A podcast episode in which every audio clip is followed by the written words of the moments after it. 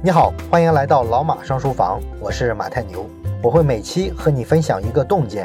如果想听更多内容，欢迎关注老马上书房的微信小程序。前一阵出了一个性侵的案子啊，说的是湖南有一个十六岁的少女被一个五十多的单身男子啊囚禁在一个地洞里性侵了二十四天。那么这个案子呢非常恶劣，所以呢出了这个案子之后啊，网友们就特别的愤怒。因为花季少女被性侵的话，很可能这个女孩的后半辈子都要活在阴影里面了，她的人生轨迹啊就被这次事件彻底的毁掉了。所以网友们都说呢，这个犯罪分子啊就是个畜生，应该抓到一个枪毙一个啊，一律判死刑。那这件事呢，还让我想起了二零一五年的另外一件事儿。我记得那一年呢，有一阵儿突然之间朋友圈的画风都变了，所有的有孩子的家长啊都在转一张海报，这海报上呢，我记得有几句文字。大概的意思是说呢，我是孩子的家长啊，我支持遇到人贩子，警察应该现场击毙，不用起诉，不用审判。然后呢，这一套海报呢就形成了转发的狂潮，这个传播活动啊非常火。那这样的活动能火起来呢？通常来说啊不是自发的，后来也被证实呢，确实是有营销公司啊在背后组织。那至于说他当时啊组织这样的活动是出于什么目的，我们就不谈了。但是这件事儿呢，确实撩拨到了当时网友的这个敏感的神经。啊，那个时候呢，你要是说表现的特别理性，说你们不要说这个太偏激，会马上被骂。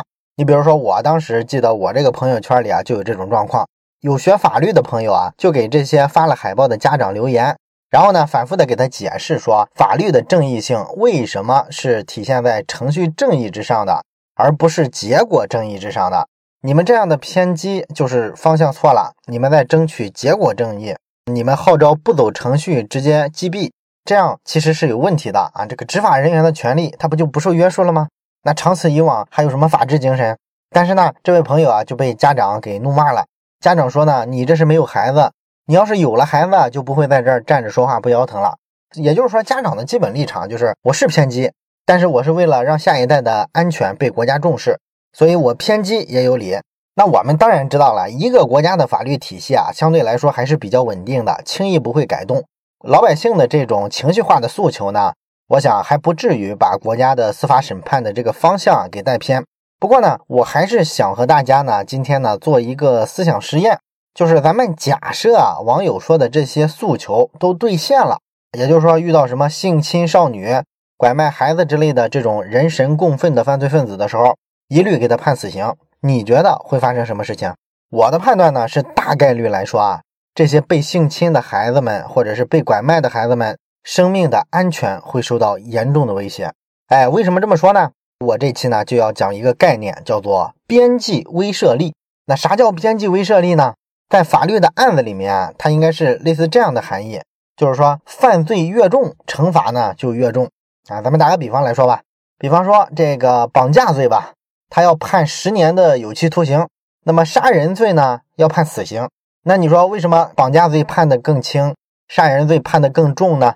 这就是为了警告那些绑架的犯罪分子：你如果只是把这个人绑了，那么我最多最多把你扔进监狱，让你坐十年牢。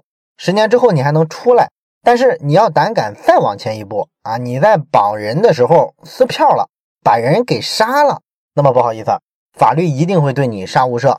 这个设计机制是为了什么？是为了保证人质的安全。吓唬绑匪不要轻易杀人啊！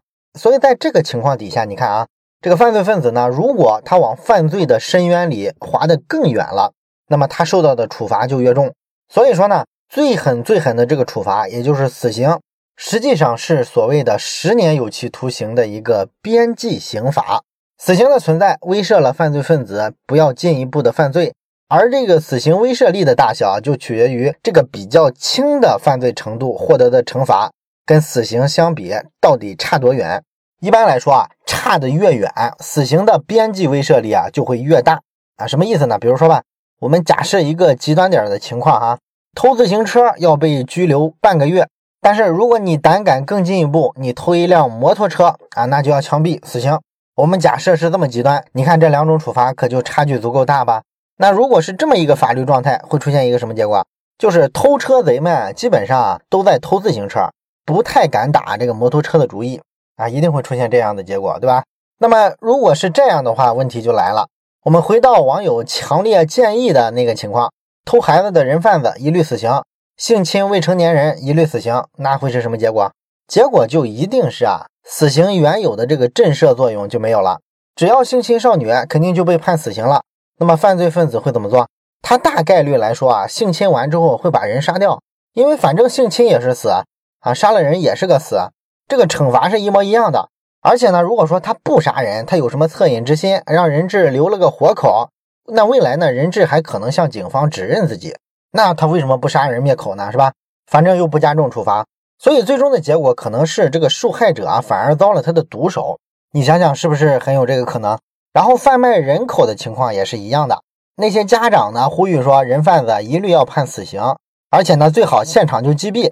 那么人贩子在犯罪过程中，一旦听到啥风吹草动，那会导致什么结果？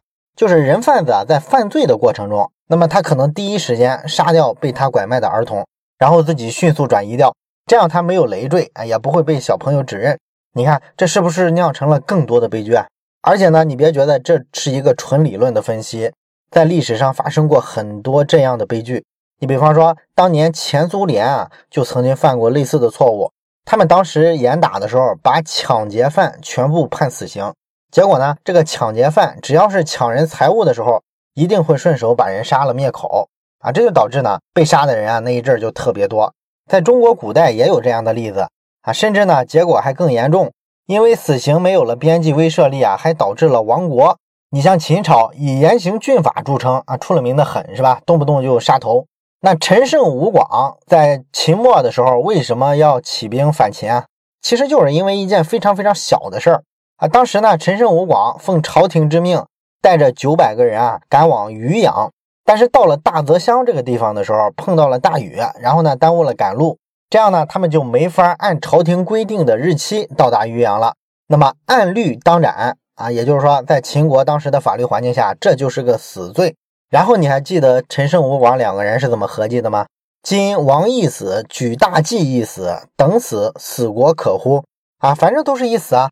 迟到了也要被砍头，要是我们逃跑了也是个死罪。那横竖都是死的话，不如咱反了吧。然后就开始起兵反秦了，最后形成了这个反抗的潮流，秦朝就被八路诸侯全部肢解了。所以说呢，动不动啊就去判死刑啊，动不动啊就谈要枪毙，这个其实不是一套好的司法体系，也不是一个真正阻止犯罪的一个可靠的方式。军事圈里啊有这么一句话，说这个原子弹的最大的威慑啊。是它在发射架上的时候，这什么意思呢？核弹啊，它如果在发射架上，那你可以利用这种威慑来吓唬敌国，然后呢获取长期的和平，甚至呢可以要挟敌国一些利益。但是你要说真打起来了，你把原子弹丢到敌国去，那就算你打赢了，最终啊你这个战争啊获得的这个收益啊也不是很高，而且付出特别惨重，是吧？打仗的成本极高嘛。同样的道理呢，我认为啊死刑的作用也在于威慑。而不在于说真的拿来杀死犯罪分子，毕竟来说被判死刑的那种犯罪分子啊，一年到头全国也没有多少个嘛。任何的犯罪啊，一旦说到了一律要处死的地步，那么死刑呢就和打出去的核弹一样啊，完全没有了威慑力。所以说呢，这些法学家们对于法律规定的设计，并不是只有一个维度，就是为了明辨是非、惩恶扬善，不是这么简单的。